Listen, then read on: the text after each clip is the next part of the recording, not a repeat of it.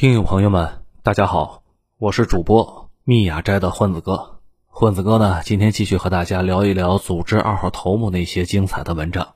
这些文章呢，都发表于他的个人公众号“九编”，欢迎大家去关注。今天呢，这篇文章的题目是“中国人才流失了那么严重，为什么还能发展起来？”发表时间是九月八日。这个问题啊，已经困扰我很多年了。作为一个早熟的年轻人，十几年前第一次碰上这个问题的时候，有一种由衷的寒意，觉得这个国家的不会好了。毕竟最头部的人去了欧美，欧美是只会越来越强啊，而我们呢，缺乏人才，会不会一直被锁死在低位上呢？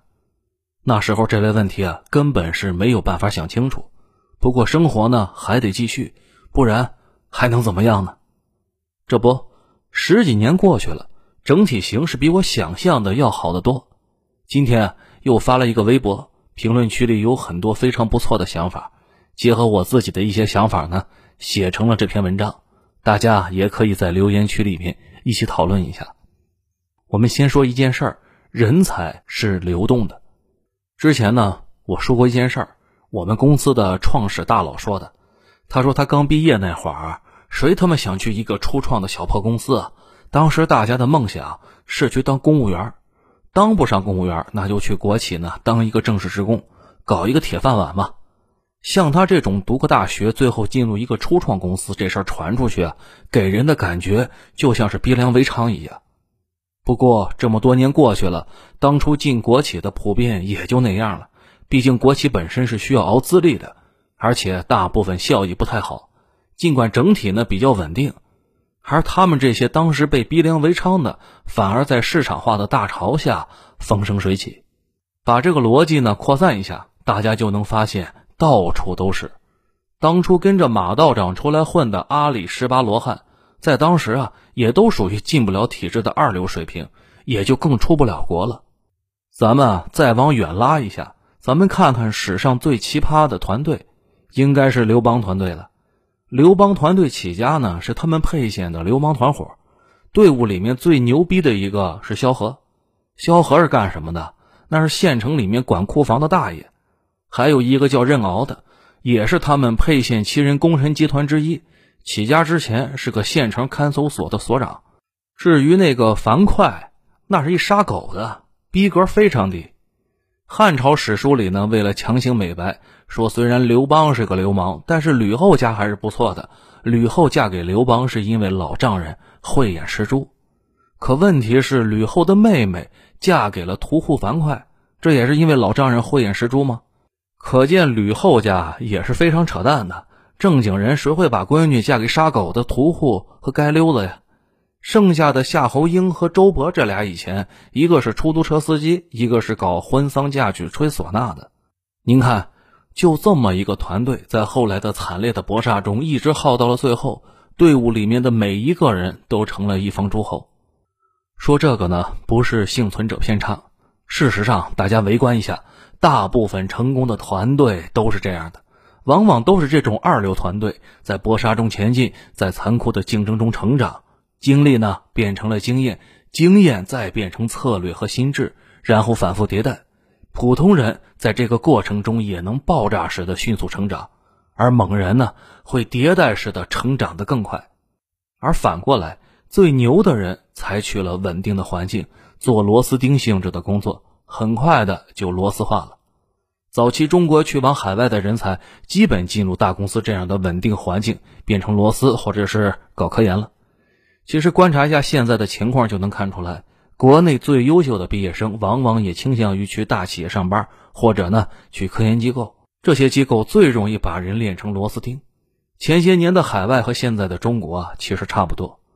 当然了，我在这里不是说不该去大企业，毕竟我自己现在就在大企业混嘛。我是说，系统在上升期伤亡大，但是容易涌现英雄。这些英雄的初始条件比较差。但是环境把他们逼成了神，也就是说，强人本身呢是流动的。大学毕业那会儿，你可能非常牛，但是毕业后多年呢，你从事是低挑战、低烈度的工作，那大脑皮层就会慢慢固化了。在所有的固化里面，最可怕的其实是大脑皮层的固化。人慢慢开始变得保守，不再冒险，不再尝试任何可能性，否定认识范围之外的一切。在系统的稳定状态，大家呢更容易找到自己的位置，尽量少去冒险。但是这个过程啊，它会消磨人的激情，会锁住人的进取心，最终变得只在乎自己的那一亩三分地儿。也就是说，环境和个人呢，它是一种相互进化的关系。上升期的环境会塑造强人，强人呢会推动环境进一步上升。这也就是为什么您看着优秀的人走了，只要组织还在前进，那么前进的本身就会塑造强人。在好的环境里，高手啊能持续涌现出来，而且是源源不断的涌现。这倒是有点像我们前文讲近代史的时候看到的。红军早期的优秀将领，在一轮又一轮残酷的斗争中伤亡极大，比如我们经常说的黄公略，还记得那首诗吗？万木霜天红烂漫，天兵怒气冲霄汉。这就是毛主席给黄公略写的，前后总共写了三首。还有呢，王尔琢，他去世后啊，是林彪接替了他。还有武忠豪、荀怀洲，他们都是我军里面冉冉升起的将星。都早早的阵亡在了沙场上，但是伤亡了一批，就能顶上来一批，到最后组织挖掘出来了粟裕这样不识出的奇才。咱们下面聊一聊中国人才的海选模式。我们以前啊谈过这个话题。全世界的教育体系呢分成了德国模式和英国模式。德国模式啊强调的是每个人均匀的受教育权，把所有人都强制塞到学校去，大家呢用同一套教材。这种模式的毛病呢，就是成本巨大无比。因为既然国家要求每个人都同等接受教育，就对应巨大的教育支出。这种模式整体是不太关注学生个性什么的，强调的是训练和选拔，有点像部队，每个人都得达成五公里二十三分钟这个水平，不管你行不行，不行也得行。后发国家呢，基本上都是这种模式。这种模型呢，认为人生啊是一个大长马拉松。你跑得快，耐力强，你就可以脱颖而出。如果耐力实在不行，那也得跟着跑几圈，总比不跑强啊。此外呢，还有个英国模式。英国模式强调的是释放，也就是说，如果你是天才，很快就会脱颖而出的；如果你是头猪，那你就得像猪一样圈起来。他们强调的是个性和自由。这种模式啊，认为人生就像一栋摩天大楼，每个人都有自己的位置，你也不用焦虑。做你自己就行了。如果是一头猪，想做天才也做不了，不是吗？所以啊，少一些焦虑，多一些从容。很明显，第一种模式适合改善社会整体土壤，后发国家的最爱，尤其适合工业国这类国家呢，需要大量的有一定科学基础的人口。第二种适合培养天才，领先国家比较喜欢，这也跟欧洲古代培养神父的模式有关。欧洲那边跟大清似的。抓几个脑子好的去学校抓学习，而不是大家一起学。德国呢，建国比较晚，大清同治九年才完成统一，他要奋起直追呀。他们的这种模式对世界影响极大，东亚国家基本上都是德国模式。这种模式最大的好处就是，如果人口基数大，会选拔天量的优秀人才出来，而且是源源不断的。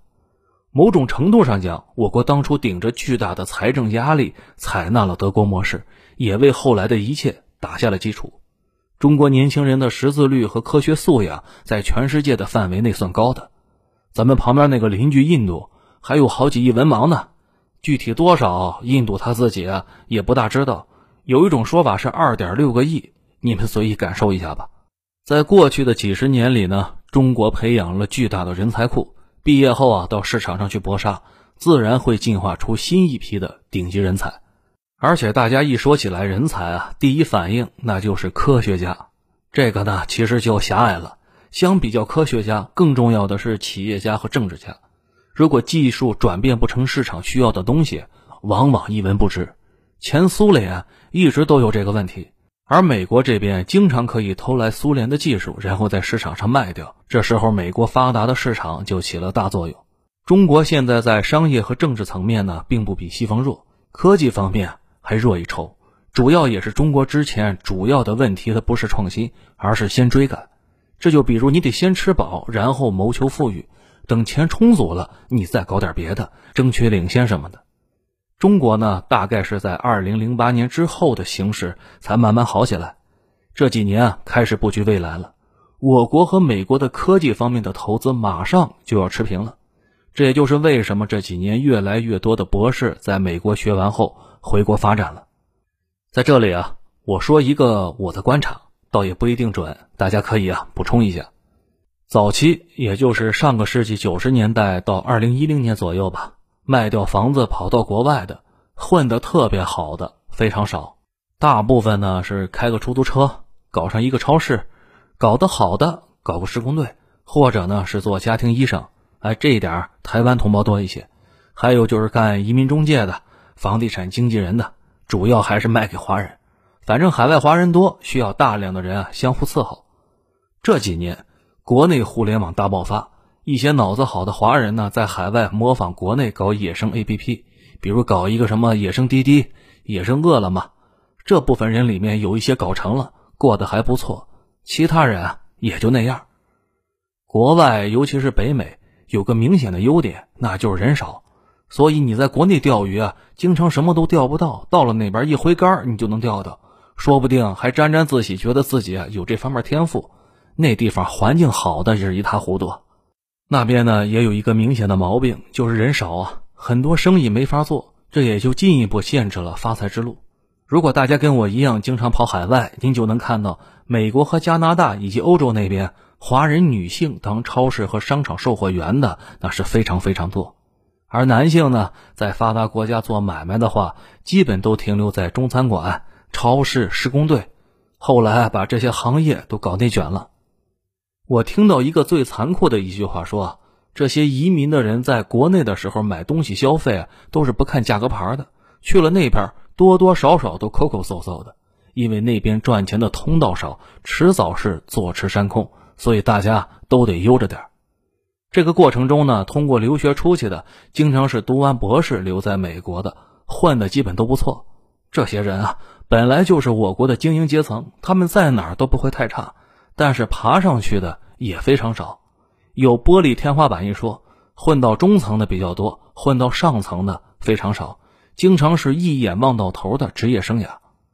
在二零一零年之前，出国的人呢，绝大部分还是希望留在国外的，回国的往往是没法留在国外的。我去年去了一趟法国，认识了一个妹子，她两千年左右啊，北大中文毕业，后来去法国呢留学了。当时他宁愿待在法国卖香水都不回国。这个工作大概是两三千欧，购买力相当于国内的六七千人民币吧。在这儿咱们可不能直接用汇率换算，咱们说的是购买力。其实呢，倒也不是要对别人的选择说三道四。不过一起的那几个年轻小孩都说，如果要是留在法国，必须得比国内的收入高得多得多才行。比如他们在国内两万收入，在法国得一万欧以上才行。而在法国，一万欧绝对属于非常高的高薪了，用以弥补离开家的痛苦。在二零一零年之后，发生了很大的分歧，留学生内部分出来了回国党，他们是坚定要回来的，出去就是为了回来，出去的目的就是镀金，将来要回国上班，而且这类人是越来越多的。自费出国留学的人里面，百分之八十是要回来的，美国那边的博士回国少一些。我之前忘记了在哪儿看到过一个数据，说是百分之八十留在美国了，只有百分之二十回国。不过呢，整体是呈增长趋势，每年增长百分之二十左右。更重要的是，国内慢慢的有了承接他们的条件了。我以前认识一个美国的生物博士，他跟我说，他二零零四年毕业的时候，国内没有一个能给他工作岗位的公司，只能去大学。不过那时候大学对这个专业也是不太重视。所以呢，他就留在美国制药公司了。现在呢，国内的研究条件慢慢开始变好，也有了更多的商业公司能给这些研究型人才接盘，研究经费呢也越来越充足。这个趋势啊非常明了，相信越来越多的人才优先选择国内。不过话又说回来，博士相关专业除了少数几个跟市场匹配之外，也就是研究方向正好和公司利益相匹配。就会出现新闻里上百万雇佣一个博士去公司搞研发。正常情况下，博士们都得去大学什么的，以至于现在很多领域其实是过剩的。这也是为什么越来越多的博士啊出去做科普。我跟某科普大 V 关系不错，经常开他玩笑。他呀以前就是中科大少年班的神童，后来呢也不再做科研了，去搞科普了。快到尾声了，咱们再多说几句。中国以前呢是追赶态势，所以对创新要求低一些，有工程师和企业家就足够了。今后啊，慢慢还是要往引领创新的方向发展。创新不是以前那种拍脑袋瓜子、灵机一动，而是持续的研发和不断的做技术突破。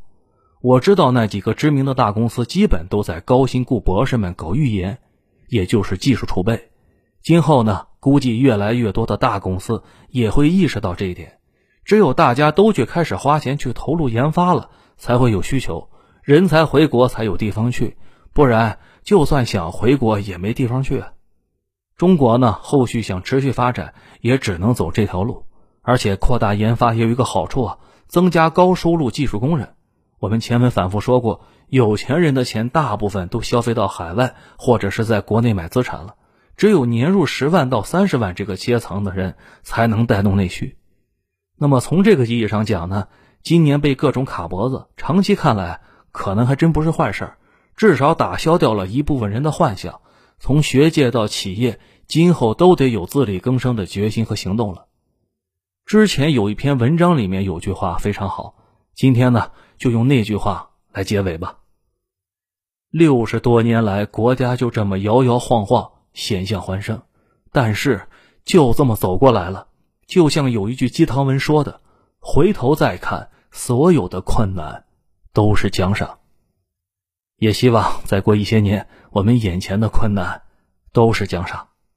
好了，文章到这里就结束了。感谢组织二号头目精彩的文章，我是您的老朋友密雅斋的混子哥。